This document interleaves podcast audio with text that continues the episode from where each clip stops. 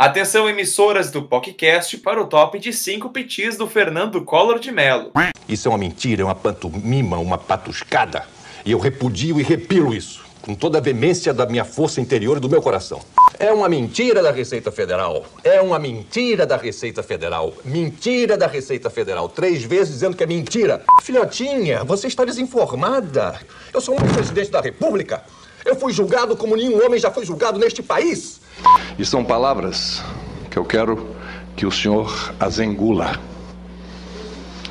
e as digira como julgar conveniente. É outra fantasia, é um devaneio, é um sonho de uma noite de verão.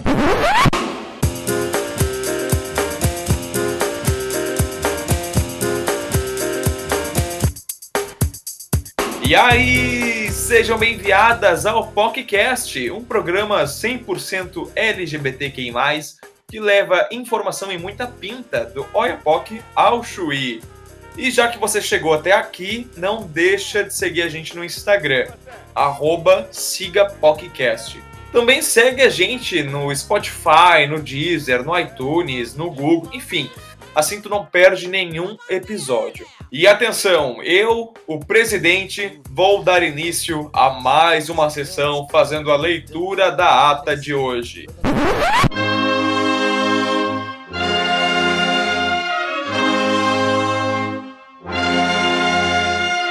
Conversemos sobre como é ser uma POC no Congresso, que acompanha a tramitação de projetos e leis, como é a vida em Brasília, como anda o legislativo mais diverso que já elegemos e como é conviver com um governo conservador de direita no executivo. Com a palavra, a excelentíssima sapatão Fernanda Taide. Agradeço pelas palavras, senhor presidente da sessão. E hoje, na passarela, o tradutor de Libras e fundador do primeiro sindicato da categoria no Brasil.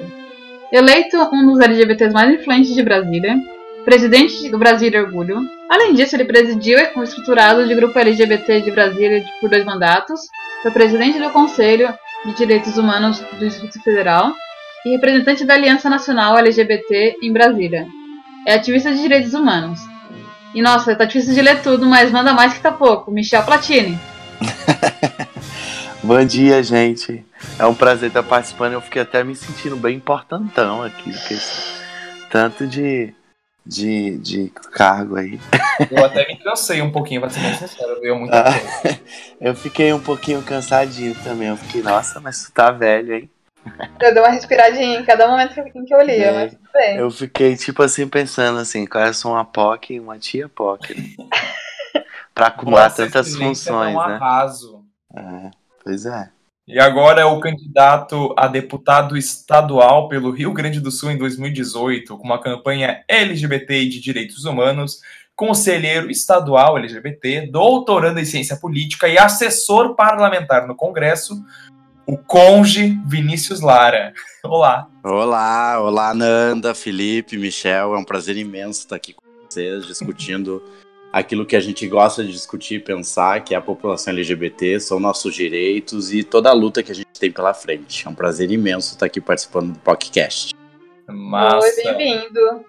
Obrigado. Muito obrigado. Muito Se aconchegue. Então, eu sou jornalista e a vossa bichência, o gaúcho Felipe Goldenberg. E eu, eleita pelo PLGBT, Social Media Sorocabana, Fernanda Ataíde. Ai, Jesus. Essa, a gente tentou fazer uma introdução, não sei se deu muito certo, mas vamos tentar.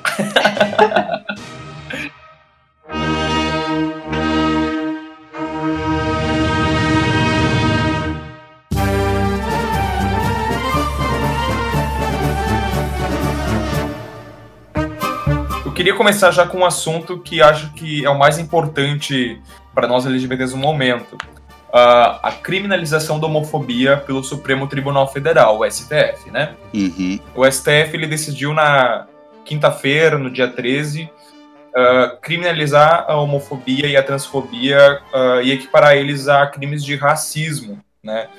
E foi uma maioria, foi por 8 a 3, e está causando um burburinho no Congresso, no, enfim, em todos os, todos os campos do poder aí do, em Brasília. como vocês que estão aí em Brasília, que estão acompanhando de perto essa situação, como é que vocês receberam essa notícia? Isso é bom ou ruim? Fiquem à vontade para dissertar sobre. Cinco minutos! Não, mentira, não. Então, ah, primeiro assim, ó, eu acho que não tem nenhuma demanda que a população LGBT é, esperou tanto quanto a criminalização da LGBTfobia. Acho que se você fizer uma pesquisa assim, de cada 10 LGBTs, qual era uma demanda real da população LGBT é a criminalização da LGBTfobia. O ativismo conseguiu fazer muito bem esse trabalho nos últimos anos, que é colar no, no, imaginário da população LGBT a necessidade que a gente tinha de criminalizar a LGBTfobia. Então, sendo uma demanda tão real da comunidade LGBT e tão esperada, acho que a gente pode dizer assim, é, até mais esperada do que o reconhecimento das uniões, do casamento.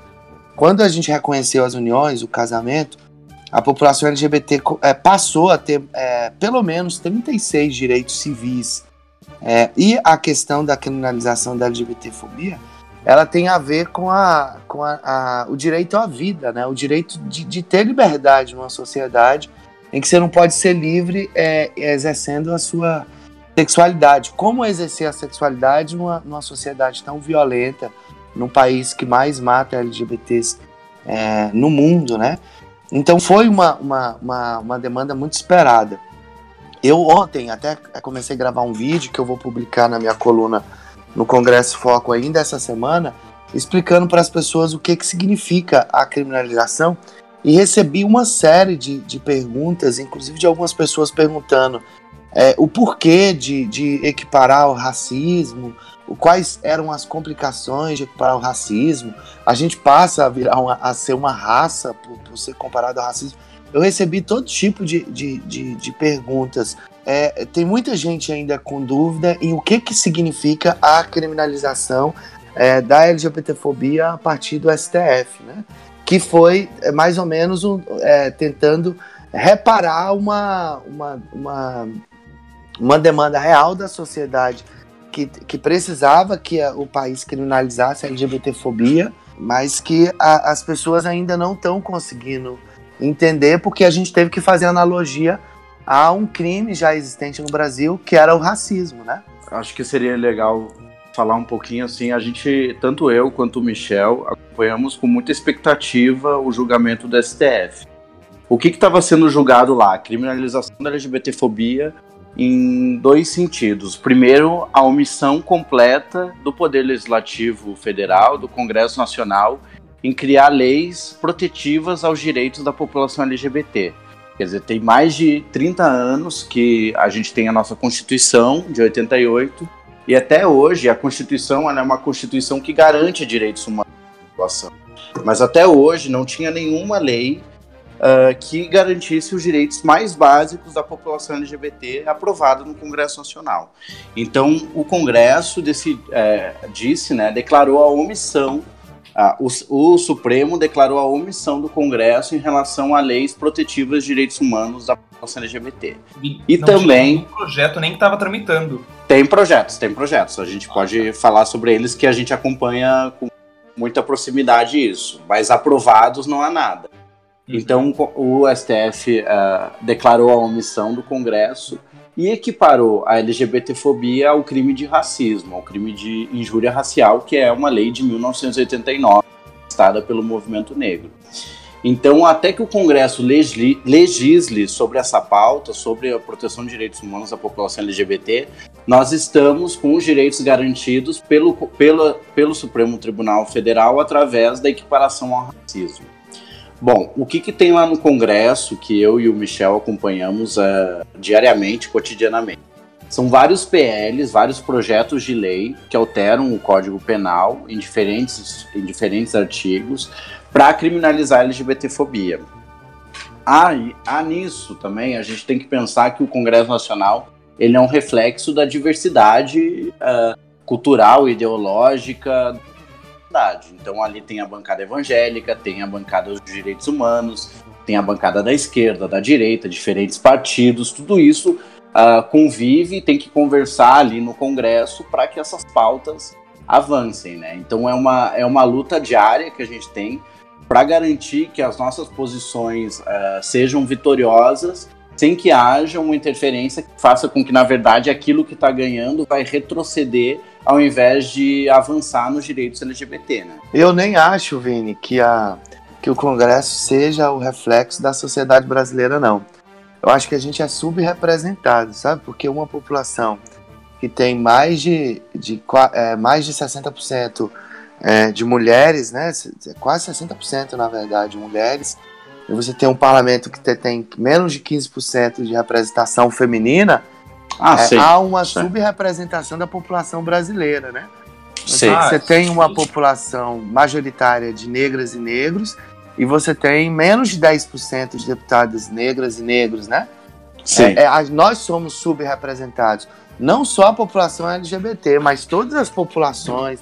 Você não tem o extrato da população com deficiência no Congresso, no parlamento não tem o extrato da população indígena no parlamento. Então essa subrepresentação ela tem as suas implicações. É, e o que, que significa essa subrepresentação? Quais implicações são essas? É um parlamento que não legisla para o povo, que, que para o povo brasileiro, para a população brasileira existente né, no país. Então você vê que é, eu e o Vini, nós estamos lá no Congresso Nacional e a gente trabalha acompanhando também as questões de direitos humanos, porque tanto a Érica Cocai quanto a Maria do Rosário estão muito ligadas a essas pautas de direitos humanos. E assim, é, você tem proteção para pessoas com deficiência, você tem proteção para idosos, você tem proteção para mulheres, para indígenas, indígena, para a população negra. A população LGBT é o único grupo da sociedade que está desassistido, que está à margem da lei. O Supremo, ele, é, como o Vini falou, reconheceu a omissão do Estado, reconheceu a omissão do Legislativo, que tem quase 200 anos e nunca legislou para a população LGBT, para proteger essa população LGBT. Então ele reconheceu essa omissão e ele equiparou a uma legislação existente. Eu, eu ouço muita gente falando assim: olha, essa aprovação do Supremo ela fere um dos princípios da Constituição, da reserva legal, de que você não pode ter uma, uma, um crime se não houver uma lei. É meio que inédito isso, de você é, é, criar um crime sem uma, uma lei, sem criar uma lei. É, o, o, a, o STF não fez nada men menos, nada mais do que fazer uma interpretação da Constituição que garante a liberdade, que garante os direitos da, da, individuais, os direitos humanos, o direito à vida, que é muito mais importante do que o princípio da reserva legal nesse sentido, que vai garantir a vida das pessoas, que vai possibilitar que as pessoas estejam vivas em um país que mais mata a LGBT. Então, a, o princípio da reserva legal ele fica numa, numa, numa segunda numa, numa, num segundo momento, porque a prevalência agora vai ser o princípio da vida, o direito à vida, o direito à liberdade. Você não tem como garantir o direito à vida, garantir o direito à liberdade em um grupo populacional se ele está ameaçado em extinção, se ele, é, se, se ele vive em um país que mais mata LGBT. Às vezes a gente falta reconhecer, a comunidade LGBT ela é tão diversa, ela é tão divertida, mas às vezes a gente falta fazer o reconhecimento do chão da gente, né? Da onde nós estamos. E nós estamos no chão do país que mais mata LGBT. E isso é, é, é visto no, no mundo inteiro. Nós somos a vitrine do mundo inteiro. Sim, perfeito, perfeito. O Congresso deveria ser a nossa representação, né? Ele, ele é quem fala por nós, né? Mas Sim. tu chega lá e é muito claro, por exemplo, a questão das mulheres. É um bando de gente branca, é um bando de, de velho lá que tá às vezes, muitas vezes, ali por, pelos seus próprios interesses, né? E às vezes fazendo um, um, pouquinho aqui, um pouquinho ali, para uh, eh, favorecer a, a população que elegeu ele. É, e além disso, né, se você for ver as mulheres que estão no Congresso, tipo, sempre existe um vídeo de algum deputado, de algum parlamentar cortando elas em algum momento, né? Ai, Não dá tem um uma... Não, tem uma foto histórica que é no dia que os homens, os machos, estavam votando, por exemplo, aquela PEC 181, que era um projeto que ia acabar com a pílula do dia seguinte. A mulher que fosse estuprada, ela não ia poder tomar mais a pílula do dia seguinte.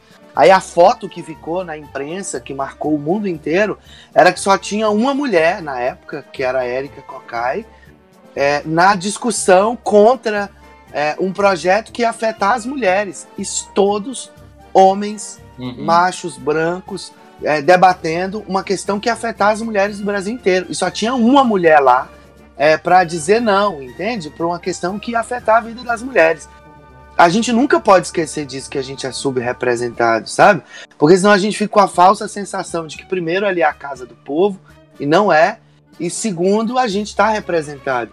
Você vê, se, a, a, até a última eleição, o Brasil tinha menos de 10% de representação feminina. Era muito menos do que os países que as mulheres usam burca, né? Então você fica assim falando das mulheres, dos países que as mulheres usam burca, que a liberdade é cerceada em certa medida, mas se tinha mais representação feminina lá do que aqui, entende? Então essa, essa liberdade é, imaginária, né, que a gente vive, uma democracia imaginária.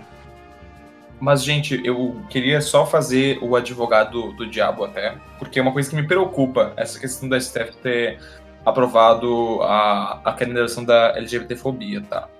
Uh, hoje nós temos um congresso que, não sei se a gente pode dizer isso, mas eu considero ele até um pouco progressista a gente sabe que o STF ele não legisla. Nesse caso, uh, ele uh, admitiu a omissão do Congresso Nacional por anos e tocou nesse assunto. A, a criminalização hoje é uma pauta positiva para nós, mas e daqui a, não sei, 20, 30, 40, 50 anos? Se a gente abrir essa brecha para o STF entrar e começar a legislar, não pode ser prejudicial até para nós mesmos? Então, a gente não abriu. A Constituição abriu. A Constituição disse que o Supremo pode fazer isso. A gente poderia não ter utilizado esse instrumento da Constituição. É, a, a, a, Associação Brasileira de Gays, Lésbicas, Travestis, Transsexuais, a BGLT, ela usou um instrumento é, da Constituição, um instrumento que está previsto na, na Constituição. É, é, parece assim, ó, eu, eu vejo muito esse debate, em, em, principalmente nas redes sociais. Uhum. É, que bom que ela foi utilizada para garantir os direitos da população LGBT. Mas ele pode, e já foi utilizado em alguns outros momentos, para outras questões. É, a, a, a, a interpretação constitucional ela é uma realidade da Constituição, né? Mas o que, que é, uma ação direta por descumprimento de, de, preceitos fundamentais, uma ação direta de, de, de descumprimento por direitos fundamentais é um instrumento que está previsto na Constituição. O STF ele não fez nada menos, nada mais do que é, é, atender esse, esse, essa, essa, esse dispositivo que está na Constituição, que é uma ação direta por descumprimento de preceitos fundamentais. Uhum. É, eu, eu, como defensor dos direitos humanos, eu sei dos riscos que você tem de deixar o, o, o ativismo judiciário a gente, nós estamos em um momento em, em que é debatido o ativismo judiciário, mas o que a gente não pode esquecer é que a questão da separação dos três poderes e, e, a, e, a, e, a, e a autonomia desses três poderes, ele se dá em algum momento para que essa balança da justiça, para que essa balança da dignidade humana, ela seja, ela seja equalizada em algum momento. Então, como é que você pode, diante de uma omissão de um legislativo que tem quase 200 anos e que protegeu todos os grupos populacionais da sociedade, mas não protegeu um grupo que é a população LGBT? É qual princípio é mais importante? Qual princípio tem mais prevalência constitucional? A gente sempre tem que fazer essa leitura. É, é, a Constituição ela tem hierarquia, ela, ela, ela, ela estabeleceu uma hierarquia legal. Ela está, estabeleceu, inclusive, uma hierarquia dos seus princípios. O que, que é inalienável, o que, que é inegociável, o que, que é pétreo, quais cláusulas que não podem ser mexidas na Constituição. E, e baseado nessa, nesse sentido que a própria, o próprio Constituinte deixou na nossa Constituição, ele faz com que a barbárie não prevaleça sobre os direitos individuais. Entende?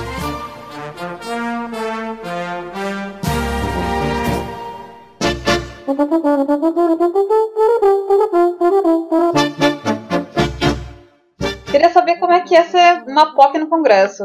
Como é que vocês encaram os desafios do, do Congresso sendo POC e, e LGBT nesse contexto de mudanças? Dando pinta no Congresso. Olha, nós vivemos atualmente um momento de muito retrocesso na sociedade brasileira. Não só nas pautas de, de direitos humanos, mas na economia, nas pautas sociais. É, enfim, o retrocesso é imenso. Eu acho que ah, nesse, nesse período a gente precisa lembrar muito da solidariedade que as pessoas LGBTs têm uma com as outras. Uh, independente de qualquer posição, tem que prevalecer a solidariedade é, e a gente se apoiar mesmo. Então, tanto eu quanto o Michel, a gente está todo dia juntos. Trabalhamos em dois mandatos que são de mulheres, mulheres de esquerda, mulheres comprometidas com os direitos humanos. Eu trabalho com a Maria do Rosário, que é deputada federal do Rio Grande do Sul, e o Michel trabalha com a Erika Cocai, deputada é, federal aqui do Distrito Federal. E a gente tem que se ajudar, porque a conjuntura é realmente muito difícil. E o nosso trabalho ele envolve diferentes pautas de direitos humanos. Então, por exemplo, quando o presidente inominável decreta alterando completamente a estrutura do departamento de HIV dentro do Ministério da Saúde. A gente tem que trabalhar com isso para garantir os direitos das pessoas que vivem com HIV AIDS. Hum. Quando o Bolsonaro fez um decreto uh, destruindo, acabando, extinguindo os conselhos de direitos humanos, entre eles o Conselho LGBT, a gente precisa aumentar para que isso não, não uh, seja de fato efetivado, porque a gente impõe uma derrota para ele dentro do legislativo. E no legislativo, tu precisa andar em grupo, tu precisa ter um grupo uh, ah, para que as suas pautas avancem. Então, acho que a gente trabalha muito unido para que a gente consiga de fato vitórias lá dentro num momento de uma cultura tão difícil como, que, como a qual a gente está vivendo. Então, acho que é sobretudo isso: é trabalhar unidas POCs unidas nunca serão, é, jamais serão vencidas, né? Acho que tá sempre. Falou tudo errado. É, as é. POCs unidas jamais serão vencidas, você viu? POCs unidas jamais eu serão fiquei, vencidas. Eu, eu, já fiquei até pensando, será que tá sendo bom andar em grupo? Tá, mas gente, vocês têm noção de quantas POCs tem no Congresso, assim, eleitas e trabalhando? Vocês têm um grupo de WhatsApp, sei lá, bichas do Congresso, uma coisa assim, como é que... Ah, tem vários grupos. Não, então, é, POC mesmo, assim, a gente tem só uma eleita é, é, que é assumida, né, que é a David Miranda. Mas assim, a gente sabe que tem outras POCs lá no armário. Aqui em Brasília mesmo elegeu uma POC que fica no armário e, e não, não. até vota com a gente, mas não fala e, e fica no armário. Ah, o que mais tem é o armário. O armário é um lugar muito quentinho no Congresso Nacional que fica muitas POCs, muitas, muitas, muitas. E POCs assumidas que se colocam, dão a cara, são poucas. Não é fácil ter POCs que se colocam como a gente. Então, assim, a gente tem que se proteger lá. Eu, eu vivo até falando com o Vini. Eu sou uma, uma POC mais, mais velha e aí eu fico falando com ela. Olha, a gente tem que andar junto, tem que construir juntos. E, e eu tenho muito um sentimento de coletividade, sabe? Eu, eu tenho um negócio assim de que, olha, a gente tem que se proteger de alguma forma. Isso em todos os campos, assim, sabe? Eu faço de tudo para ter um, um, um, um diarista é, gay ou da comunidade LGBT. É, eu tento comprar onde tem LGBT, valorizar as coisas da nossa comunidade, porque eu sei que o contrário vai ser muito difícil. Então a gente tem ali as nossas aliadas. É, por exemplo, a sessão solene que a gente está organizando junto, eu e o Vini, em homenagem aos 50 anos do Levante Stonewall, onde a gente vai homenagear os ativistas no Brasil inteiro, vai homenagear o Willis, a Yara Bernardes, que foi a, a, uma deputada muito importante que, que escreveu o primeiro projeto é, pela, é, pela criminalização, o Genuíno, Roberto Freire também, que foram os primeiros parlamentares a escrever é, um projeto para a população LGBT. É, então, assim, a gente tenta é, construir tudo junto. E aí tem uma, uma POC, por exemplo, só para para trazer a realidade como as, as POCs vivem no Congresso Nacional, que fica ali a chefe das, da ornamentação do Congresso. Então, olha, eu já liguei para essa POC, olha, nós vamos ter essa sessão, vamos fazer um negócio bem bonito. Então a POC já prepara umas flores diferentes para a sessão solene do orgulho. Então a gente trabalha em bando, sabe? A gente se ajuda, se organiza. É claro que é um ambiente muito hostil, um ambiente muito complicado, também fruto de muita, muito machismo, muito preconceito. De vez quando a gente engole um sapo, engole algumas coisas, mas segue em frente, sabe? É, eu sou muito apaixonado pela causa LGBT, então se eu, se eu lidar com uma situação assim, é, ali com, a, com, com algum parlamentar ou com algum servidor que não, não trata bem a, a causa LGBT, eu já fico ali com ele, mesmo que seja em outras pautas. É, é difícil, é um ambiente muito difícil, mas a gente procura estar tá junto, a gente procura estar tá conversando, dialogando. Tem muitos grupos é, para discutir as coisas, para buscar soluções. Corre aqui, está acontecendo isso aqui agora. O telefone toca quando as coisas estão mais tensas. E a gente tem uma rede ali de, de proteção para tentar se proteger e tentar sobreviver também um ambiente tão hostil. Sim. O grupo de WhatsApp é real, então. É real, é real. Qual é o nome do grupo de vocês? Ah, tem muitos nomes, não, mas nenhum assim, nenhum, nenhum nesse sentido. Tem é, é, é articulação LGBT no Congresso, é mais sério os grupos ah. no Congresso. Eu prometo que eu vou pensar algum mais de boa, assim. Eu acho uma boa ideia, viu, Vini? A gente tem que fazer algum grupo mais. Sim, sim. Mais. Nossa, leve. eu já imagino assim, se eu tivesse nesse grupo, o pessoal, churras aí das POCs, vamos Vamos montar uma Imagina receber um nudes do David, David Miranda. Não seria, Pessoal, né? E uma nude da POC do, do, do armário ali, ó. Imagina, gente, vazou a nude do David Miranda.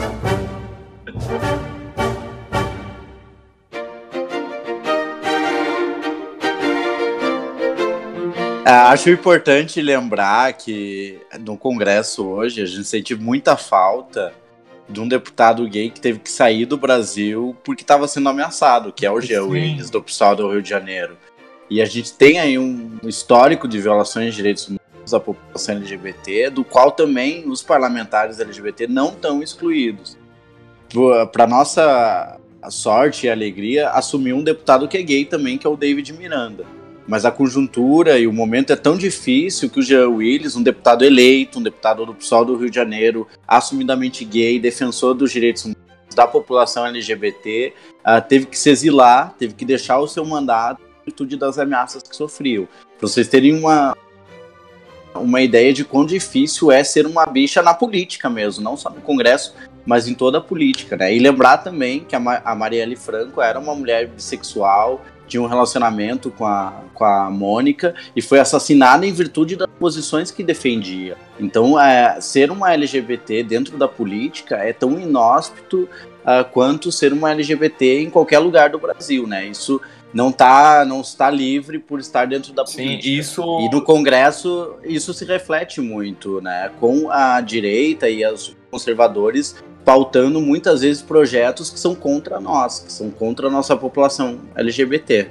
E essa questão ela, ela sai muito do campo ideológico, né? Não importa se tu é de direita ou de esquerda, mas tem um, um cara lá que, porra, é, é, é, o único, é um, dos, é um dos únicos que brigam pela causa LGBT, é o, é o único LGBT e acontece isso, sabe? É de partir o coração, Sim. enfim, e Sim. ser motivo de deboche pro nosso chefe do executivo, né? Enfim. Dá uma, sei, sei, sei. Dá uma tristezinha, assim. Mas faz parte, né? É, tem que ter muito sangue frio para eu imagino. Pra... Tem que seguir, tem que seguir resistindo. Tem que seguir resistindo com fibra, com alegria, com coragem e com a certeza de que a nossa união, a nossa luta veio para mudar as coisas para melhor, nunca para retroceder, nunca para tirar direitos de ninguém, nunca para uh, eh, excluir um grupo, é sempre para incluir, é para ampliar os direitos humanos, é para ampliar uh, os direitos civis, políticos de populações que estão marginalizadas. Eu acho que essa ter esse, essa, isso em mente, saber que a gente está trabalhando por uma causa que é de toda a sociedade, independente de ser LGBT ou não, a causa de direitos humanos ela vem para proteger toda a sociedade, é o que me dá força para continuar lá. Ai, me emocionei até. Me emocionei. Não chora. Sei. É que, além de eu ser bicho, eu sou pisciano, né? Então eu tô sempre. Ah, Ó, começou a você. astrologia. Chega. Fernanda Thaís já entrou na sala. olá, sou canceriana. Ah, Nossa, ah, mas voltando, sobre o dia do LGBT, a gente vai ter alguma movimentação, alguma ação feita por vocês? Nós estamos fazendo um monte de coisa. Ó, dia 24, ineditamente, nós, vamos, nós estamos inclusive se é, dando isso em primeira mão aqui no podcast. O Ó. Congresso Nacional vai, vai iluminar, o, o Congresso Nacional vai ser iluminado nas seis cores do arco-íris pela Caraca. primeira vez no Brasil. É, a gente vai iluminar o Congresso Nacional no dia 24, é, nas cores do arco-íris.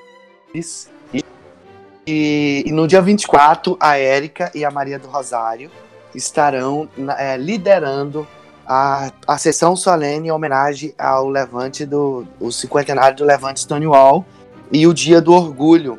E lá serão homenageadas diversas figuras, personalidades da sociedade. O próprio Jean Willis vai ser homenageado lá. É, a Yara Bernardes, como eu falei. É, o Grupos Lula por ter LGBTs. criado o Brasil sem homofobia, grupos LGBTs, é, é, personalidades. O STF vai ser homenageado por ter tanto criminalizado a LGBTfobia quanto regulamentado a questão do casamento, ah, reconhecido as uniões. Que amor, gente. Isso nunca aconteceu no Congresso. De, uma- de ter uma homenagem assim tão grande, não. Ai, e vai ser uma homenagem. Vai ser muito lindo. Vai ter a Jane de Castro cantando o hino nacional, aquela é, transexual maravilhosa é, e, e conhecida no Brasil inteiro. E um dia depois da sessão solene vai acontecer mais uma vez o seminário LGBT do Congresso Nacional. É um seminário que acontece há, há- quase 18 anos. Então, assim, a Semana do Orgulho vai estar muito cheia. Um dia depois da parada de São Paulo, nós estaremos na, na sessão solene, vai ter iluminação do Congresso Nacional. Então vai ser uma semana muito especial para a população LGBT lá no Congresso Nacional. E eu e o Vini estamos na organização de todas essas, essas atividades. Ai, que legal. Eu queria tanto estar lá, gente. venha! É, Vem, sonho. vem, vai ser legal, Se venha. a senhora pagar minha passagem, eu tô indo, né, amor? Vai ser um Me babado. patrocina pra poder viajar pra Brasília, por favor. É, me patrocina. Aqui, ó, marcas que estão ouvindo o podcast. Ó. Me patrocina. Gente, voltando um pouquinho pro começo da história de vocês, ah, como é que vocês começaram a trabalhar com política e ativismo? O que que chamou a atenção? ah, o que que motivou vocês a entrar nesse mundo que, de novo, precisa ter ah, sangue frio, precisa ser muito forte, resiliente? Ser é guerreira. É, eu, eu comecei no movimento estudantil há alguns anos atrás a, a, a participar do movimento estudantil e já a- quando eu, eu era do Grêmio estudantil, coordenava o movimento estudantil aqui, aí eu, eu fiz 18 anos, eu fui convidado por uma deputada chamada Maninha para ir é, ocupar um- uma função lá no gabinete dela. Então eu vim do movimento social do movimento estudantil e, e foi levado para trabalhar no legislativo por conta dessa atuação. E aí depois eu saí do, do mandato da Maninha, mas continuei atuando politicamente. Aí depois a Érica me chamou para trabalhar com ela. Eu trabalho com a Érica esse ano faz 15 anos. Então eu sou a POC mais antiga ali do gabinete. É. Então eu sou meio que uma a bicha pioneira. velha do Congresso. É, sou. E assim, a... no gabinete mesmo da Érica, eu sou um dos uns mais velhos do mandato, né? E, e sempre articulando essas lutas, essas causas junto com a Érica. Então a gente tem um trabalho muito intenso ali de parceria, de tentar buscar soluções para o que acontece. A gente é muito rápido sempre. E, e, geralmente eu e o Vini a gente sai muito ali na, na frente tentando resolver as questões. Por exemplo, o governo Bolsonaro editou um decreto é, acabando com a política de AIDS no Brasil. Então eu e o Vini já rapidamente nos contactamos e falamos: olha, Vini, aconteceu isso, editou esse decreto, o que, é que a gente pode fazer? Então nós dois já vamos ali pensando, olha, vamos fazer isso, vamos fazer um PDL, vamos fazer uma audiência pública, vamos chamar o ministro aqui, vamos fazer uma representação. E a gente, ó, então vamos dividir o trabalho, você fica com esse documento, eu fico com esse, você faz esse, eu faço aquele. E a gente vai para as nossas parlamentares, para, olha, cancelar a política de AIDS, a gente precisa agir dessa forma. A gente age muito junto, né? E eu comecei dessa forma também.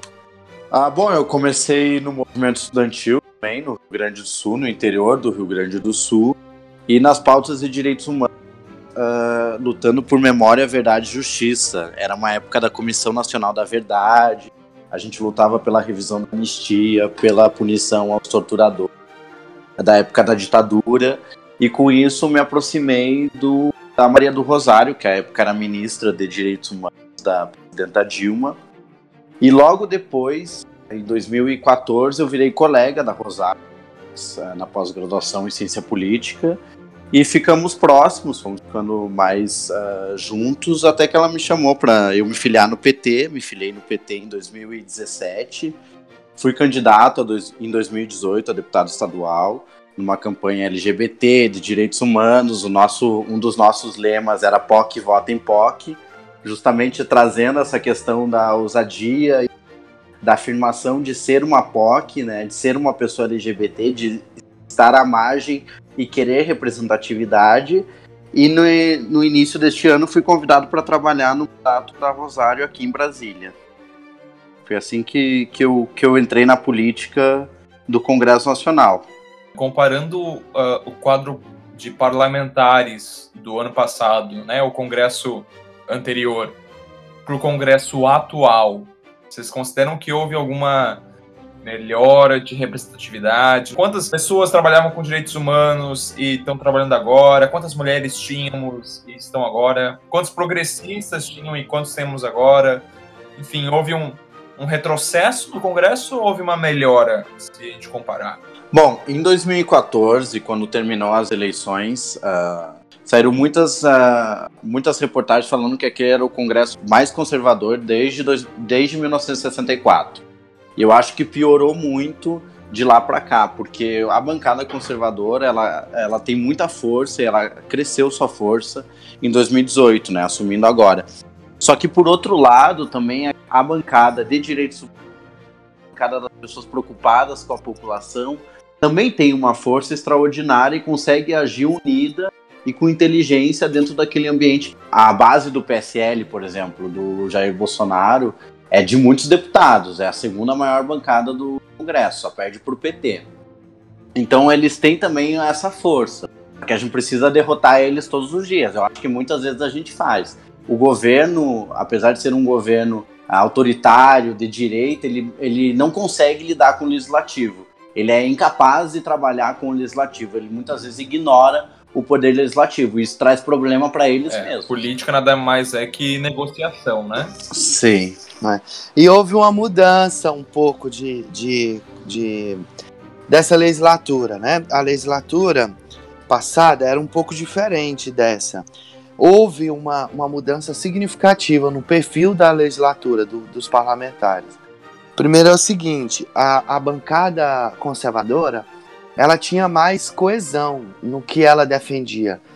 É, essa eleição, ela, ela, ela foi, foi um, um, fenômeno que aconteceu com a eleição do Jair Bolsonaro, que era uma figura que até então o país não tinha mais possibilidade absolutamente nenhuma dele chegar onde ele chegou. O partido dele, que era um partido nanico, e que tinham poucos parlamentares lá na, na, na no Congresso, é, elegeu um perfil diferente de parlamentar. A gente não considera esse grupo do Bolsonaro só como uma bancada fundamentalista ou conservadora. Porque você tem parlamentares da bancada do, do Bolsonaro que apoiam a causa LGBT, por exemplo. O presidente da, do partido do Bolsonaro é Bivar, não é isso, o, o Vini? Luciano Bivar. Luciano Bivar. Eu não me lembro ass... se ele foi afastado depois da questão da Folha. Não foi afastado. Ele é o presidente ainda do partido Bolsonaro e assinou, por exemplo, a frente LGBT. Então você tem aquela deputada, a Flor de Lis, por exemplo, ela assinou a bancada é, a, a frente LGBT. Então você não é uma bancada mais tão é, religiosa ou que tem uma coesão com essa narrativa. É uma bancada é, fundamentalista, sem dúvida, mas que não tem um nível de organização que a bancada fundamentalista da última legislatura. Então, esse ano, por exemplo, a gente não teve dificuldade em aprovar o requerimento do, do Seminário Nacional LGBT. E nos outros anos a gente tinha. O próprio Feliciano se colocava na comissão e impedia que a gente votasse o, a, a, o seminário LGBT. E esse ano ele estava na comissão é, e na hora da votação, inclusive ajudou os parlamentares da bancada evangélica a não fazer questionamento sobre o seminário LGBT. Então há uma mudança, eles perderam lideranças é, na, na, na, no Congresso e as lideranças que eles perderam no Congresso, elas foram suficientes para desarticular um pouco o trabalho dessa bancada fundamentalista. Então você tem hoje um grupo, um setor no Congresso Nacional que é muito mais antipetista ou anti-esquerda do que é, anti essas pautas é, que eles faziam antigamente. Então houve uma mudança do perfil do legislador.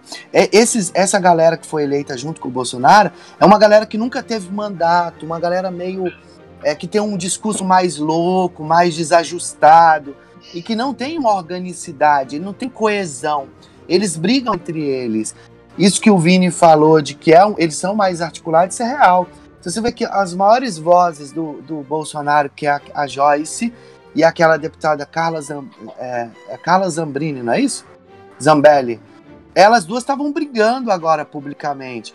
E a Janaína Pascoal, que já saiu, pulou do barco. Então é, há um nível de tensionamento muito grande, porque eles, é, é, esse grupo não sabe lidar com um espaço de poder, não sabe constituir uma relação de harmônica ali, não sabe dialogar, não entende que às vezes você tem que recuar aqui para você conseguir é, vencer ali. Então há um nível de desorganização muito grande tanto no executivo quanto no legislativo. Olhando de fora, me parece que é um, um, um pessoal assim muito nanico, muito novinho e já chegou tomando vários espaços de poder e não sabe como lidar com isso, né? Sim. Sai da mili a militância do Twitter não funciona na vida real. Né? Sim, exatamente. Isso mesmo. Você fez uma excelente avaliação. Exatamente.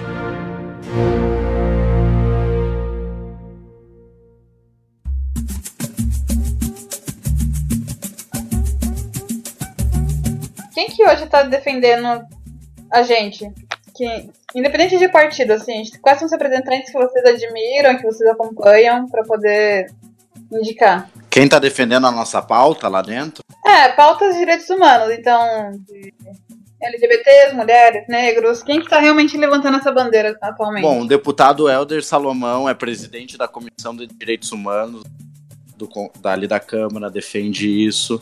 O deputado Túlio Gadelha defende, a deputada Érica Cucaia, a deputada Maria do Rosário, o deputado David Miranda, a deputada Áurea Carolina, que é do PSOL de Minas Gerais, a deputada Benedita da Silva, presidenta da Comissão de Cultura. São alguns, alguns dos parlamentares e das parlamentares que defendem as pautas de, de direitos humanos, a cultura da educação ali no Congresso. Michel, quem mais? Luiziane Lins, Natália Benavides, é, Talíria, é, Glauber Rocha. É, tem, é, essas são as maiores vozes lá do Congresso Nacional para essas pautas. Erundina, né? É, tem um, é um grupo é, não muito grande, sabe? Mas é um grupo com muita atuação e essa forte atuação desse grupo faz com que ele se torne muito grande, né? É um grupo que trabalha bastante. Sim, sim. Trabalha muito, trabalha muito, é. Uma discussão interna que até nós do podcast temos, nós queremos até fazer uma pauta sobre isso, um programa. Uh, a gente liga muitas pessoas que uh, apoiam direitos humanos ao pessoal de esquerda, né? Existem pessoas que se consideram de direita, mas que apoiam as pautas LGBT, apoiam as pautas de minorias. Qualquer pessoa que apoie esse tipo de pauta é mais ligada à esquerda. Você tem, por exemplo, uma Tereza Nelma, que é uma deputada de, de, do PSDB de Alagoas. ela é uma defensora dos direitos humanos, não só da causa LGBT, como ela é uma defensora de outras causas, como pessoas com deficiência, é, sabe, outras causas, né? Ela, ela defende defesa dos direitos das mulheres, né? Uhum. É, você tem, sempre tem alguns parlamentares na extrema direita ou na direita que você é, consegue dialogar, né? É, você pode tirar aí. É, é, claro que não é absoluto isso, sabe? Uhum. É, você tinha ali ano passado uma Rosinha que, que defendia algumas pautas de direitos humanos, mas que na questão do aborto ela já, já não, não. Você não conta com ela, entende? Entendi. É, tem outros parlamentares, por exemplo, como o Bivar, que ele apoia a causa LGBT, mas não apoia algumas outras causas de direitos humanos. Você tem que ficar fazendo sempre esse mapa, sabe? De, da onde você pode contar com essa pessoa. Mas tem, a Teresa Nelma é um nome que eu posso falar com segurança, que é uma defensora dos direitos humanos e que é da direita, né? Do, do PSDB. Sim. A Mara Gabrilli, por exemplo, que é uma senadora cadeirante de São Paulo, que ela é uma defensora dos direitos humanos, é, defende diversas causas dos direitos humanos, mas que também é do PSDB, né? Agora, seguindo esse questionamento de né, partidos e tudo mais, se eu quero começar na política hoje, eu tenho que me mudar para Brasília ou eu posso começar em casa? Qual o processo para poder entrar nesse ambiente? Primeira coisa é estar tá dentro de um grupo. A política se faz em grupo, né? A política é conversar, é pensar a sociedade a partir de coletivos e, tá, e ter sempre essa noção de que a atividade política ela tem que ser para o todo, ela tem que ser para a sociedade. A política não se faz por ideias individuais para ascender pessoalmente, mas sim para pensar um coletivo, para pensar a melhora a, de vida da população.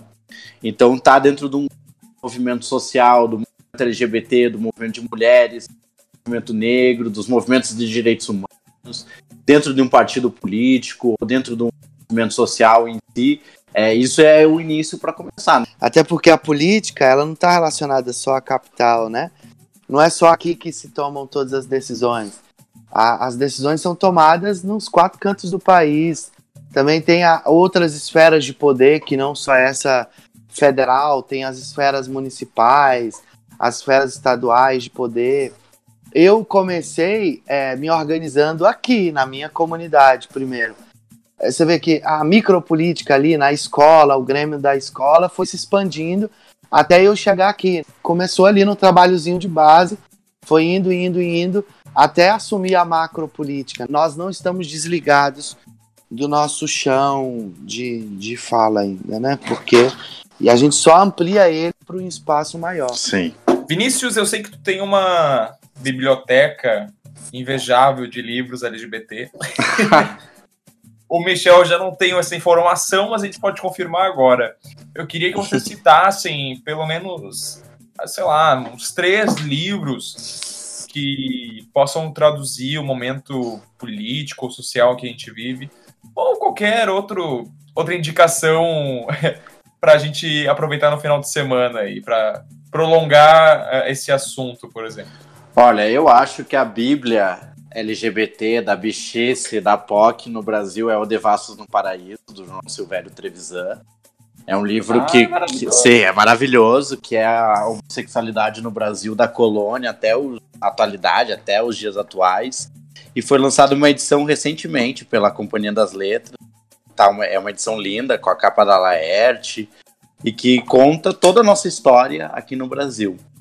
Um outro livro que foi lançado ano passado uh, é organizado pelo James Green, pelo Renan Quinalha, pela Marisa Fernandes e pelo Márcio Caetano, chama História do Movimento LGBT no Brasil.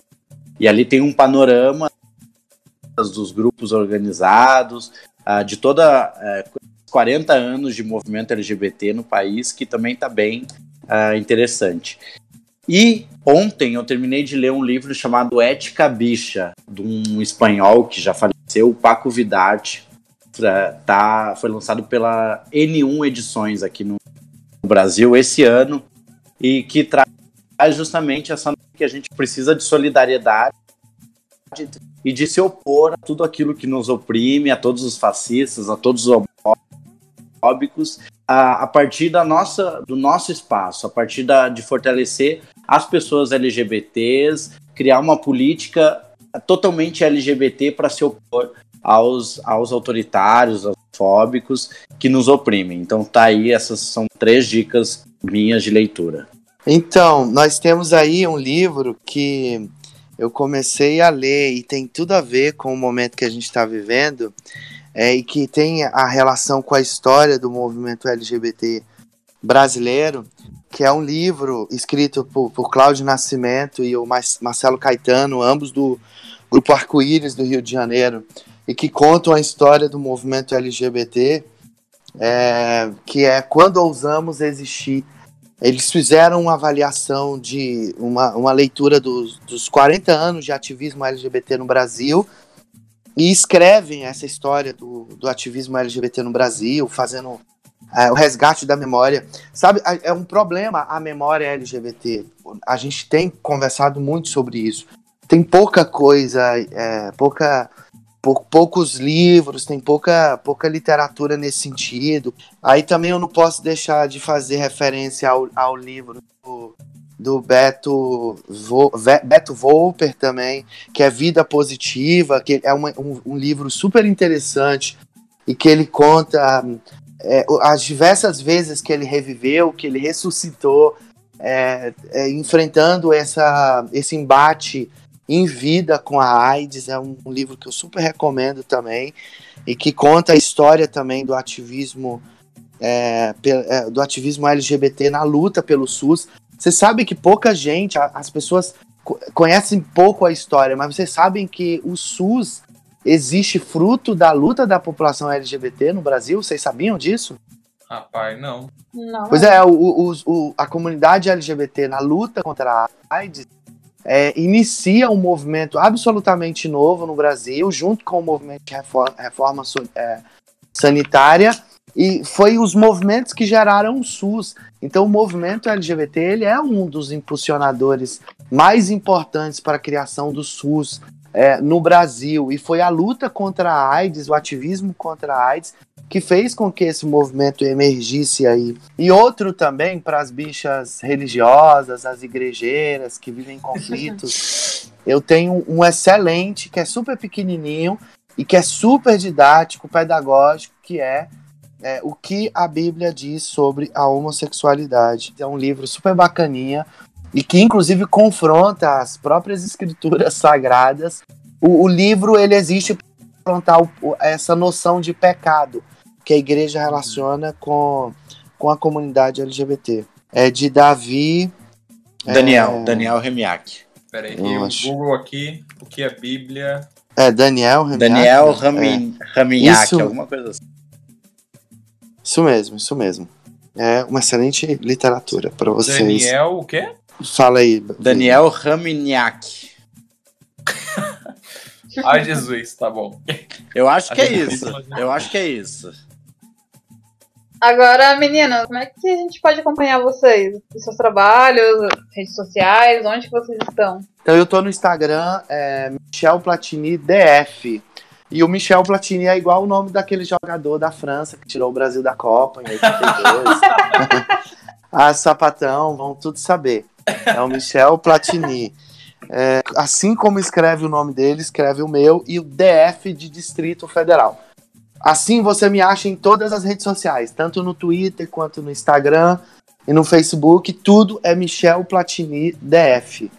Arrasou. Bom, vocês podem me seguir no Instagram, Vinícius Lara 13, é o de usuário, no Twitter também, Vinícius Lara 13, e tô no Facebook, Vinícius Lara, só me adicionar lá que a gente fica em contato.